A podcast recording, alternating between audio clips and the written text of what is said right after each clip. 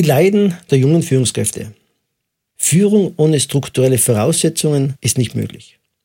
In meiner Beratungsarbeit habe ich auffallend häufig mit Kanzleien zu tun, die in den vergangenen Jahren kräftig gewachsen sind. Mehr Klienten, mehr Arbeit und wesentlich mehr Mitarbeiter sind die natürlichen Konsequenzen dieser Erfolgsgeschichten. Was dabei von den Einzelinhabern oder auch von den Partnerkanzleien oft versäumt wird, ist die zeitgleiche strukturelle Entwicklung des eigenen Unternehmens. Aus einer Führungsspanne von ehemals 5, 7, 12 Mitarbeitern werden so schnell einmal 20, 25 bis 30 zu führende Mitarbeiter.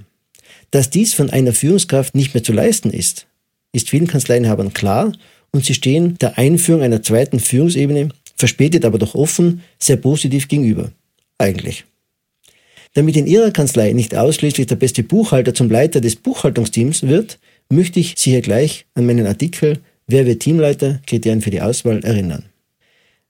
Eigentlich ist ein sehr schönes Wort, das man in den unterschiedlichsten Situationen benutzen kann, um seine Zustimmung kundzutun, um im nächsten Satz gleich seine Bedenken zu äußern. Es gibt einige Kollegen, die genau deswegen dieses eigentlich nicht mehr hören wollen. Der eigentlichen Überzeugung, dass Kanzleiinhaber und Partner in der Führung tatkräftige Unterstützung wollen, stehen dann Verhaltensweisen eben derselben im alltäglichen Kanzleiablauf gegenüber, die es den jungen Führungskräften schwierig bis unmöglich machen, effiziente und effektive, für die Kanzleiführung entlastende Führungsarbeit zu leisten. Mit jungen Führungskräften sind sowohl Menschen jung an Lebensjahren wie auch Menschen jung an Führungserfahrung gemeint. Ober sticht unter. Was Kartenspielern zum Gewinnen hilft, führt leider im Spiel um Mitarbeiter und deren Leistung so gut wie immer zu Einbußen. Kanzleiinhaber und Chefs sind es gewohnt, einfach auf Mitarbeiter jederzeit zugreifen zu können und Arbeit zu übergeben. Dagegen ist eigentlich auch nichts einzuwenden, es sei denn, Aufgaben und Verantwortung sind mit der Einführung einer zweiten Führungsebene ganz klar an einen Teamleiter übergeben worden. Eine derartige Vorgehensweise wirft jegliche Arbeitsplanung über den Haufen. Der Teamleiter kann sich nur übergangen fühlen. Noch drastischer wird es, wenn übergeordnete Chefs Entscheidungen kritisieren, umwerfen oder gar wieder rückgängig machen oder der Weg der Teammitglieder bei Problemen oder wichtigen Informationen am Teamleiter vorbei direkt zum Chef führt. Die Fachliteratur spricht von sogenannten Drübersteuern. Was harmlos klingt, auch aus keinerlei bösartiger Absicht passiert, führt langfristig zur Zerstörung des Führungssystems und letztendlich landet die Führungsarbeit genau da, wo schon vorher zu wenig Ressourcen waren, bei den Chefs. Führungsarbeit auf Teamleiterebene kann nur geleistet werden, wenn die strukturellen Voraussetzungen geschaffen und von allen respektiert werden. Dazu gehört, dass sich eine Kultur wie und von wem welche Entscheidungen in Kanzleien getroffen werden, etabliert und an die jeweils betroffene Ebene kommuniziert wird. Jedem Mitarbeitenden ist klar, welche Kommunikationswege für ihn möglich sind. Kommunikation läuft in gesteuerten Bahnen und hat Regeln. Entscheidungshierarchien verdienen Respekt. Loslassen können basierend auf Vertrauen ist Grundbedingung. Und Führungsstärke entsteht nur, wenn die strukturellen Voraussetzungen passen. Ich zuerst, ein Team innerhalb einer Kanzlei zu leiten, bedeutet per se schon, vielem und vielen gerecht zu werden. Der Personengeist ist groß, wenn man bedenkt, dass es Klienten zufriedenzustellen gilt, den Teammitgliedern eine gute Führungsperson zu sein und den Anforderungen der Kanzleileitung gerecht zu werden. Ein buntes Portfolio an Ansprüchen und Erwartungen, dem sich junge Führungskräfte durchaus bewusst sind. Überbordend wird es allerdings speziell in Partnerkanzleien. Häufig haben die Partner in unterschiedlichen Aufgabenbereichen Verantwortung. Diese Bereiche lassen sich eigentlich theoretisch klar voneinander abgrenzen.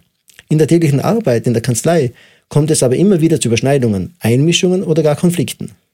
Nur in sehr sorgfältig organisierten Partnerschaften schaffen es die Partner, die Zuständigkeitsbereiche sauber getrennt zu halten.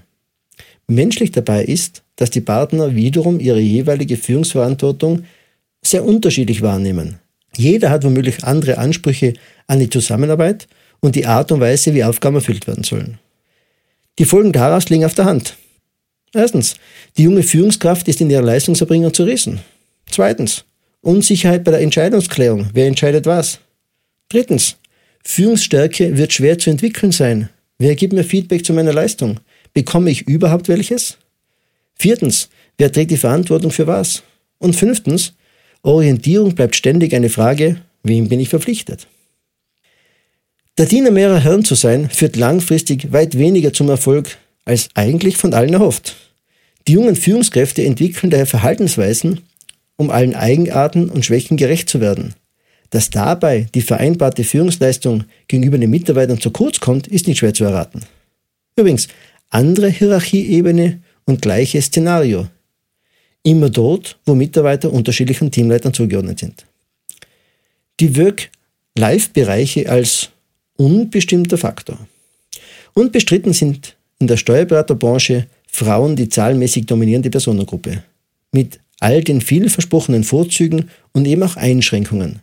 Viele Mitarbeiterinnen sind zusätzlich zur Berufstätigkeit für Haushalt und Familie verantwortlich.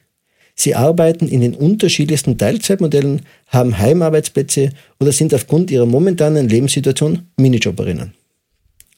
In Teams mit einem geringen Anteil von Vollzeitbeschäftigten wird manchmal schon das Organisieren eines gemeinsamen abgehaltenen Meetings zur logistischen Herausforderung. Führungsarbeit ist aber unabdinglich an die Möglichkeit zur Kommunikation gebunden.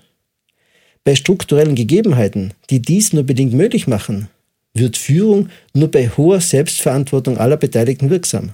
Sonst ist es oft entspannter, von Koordination oder Verwaltung und nicht von Führung zu sprechen. Erst eine Mindestbindung an die Kanzlei bei einer ausreichenden Zahl an Vollbeschäftigten macht Ansprüche an die jungen Führungskräfte nicht zu wahnwitzigen Forderungen. Hier ist die strukturelle Gestaltung mehr als gefragt, bevor engagierten Leuten die Motivation abhanden kommt. Führung ist eben nichts, das auf der Basis von bestimmten Tools funktioniert.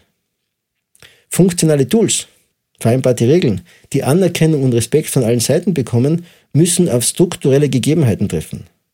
Dazu das melodische Zusammenspiel konsequenter Chefs und selbstverantwortlicher Mitarbeiter macht die Arbeit von jungen Führungskräften in dynamischen Kanzleien erfolgreich.